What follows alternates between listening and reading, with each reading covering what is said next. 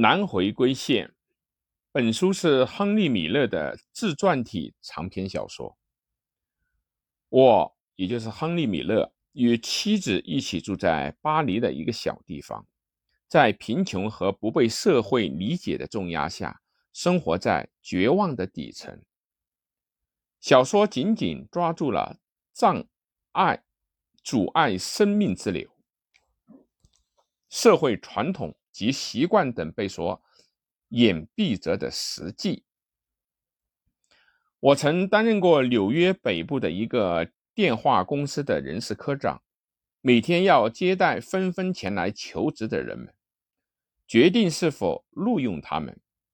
我在这里可以说是看到了人世间的收影。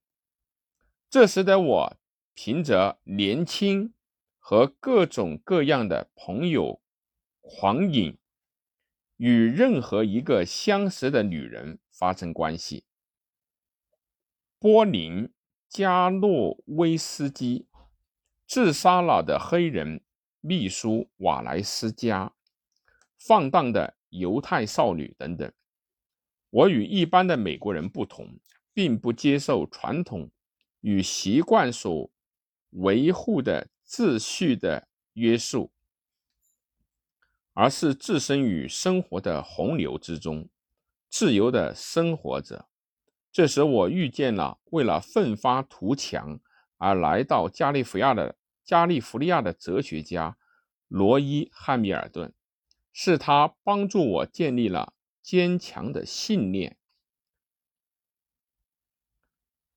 陀思妥耶夫斯基的小说也极大地震动了我的心灵。我必须像永远闪耀着光辉的太阳一样，从老一套的生活中解脱出来，追求真诚的生活。但真诚的生活并不存在于被传统和习惯所包围的生活中，而是存在于走向生与死混杂的原始混沌之中，存在于现实的随时自我。解脱的过程之中，只有混沌才是孕育真诚生活的卵巢。我作为作家的使命，就是表现从这个卵巢里诞生并解放了的生命。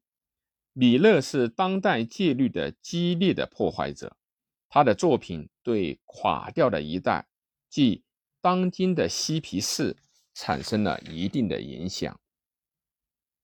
米勒的作品还有《北回归线》、《一九三四》、在玫瑰色的十字架上受刑三部曲等等。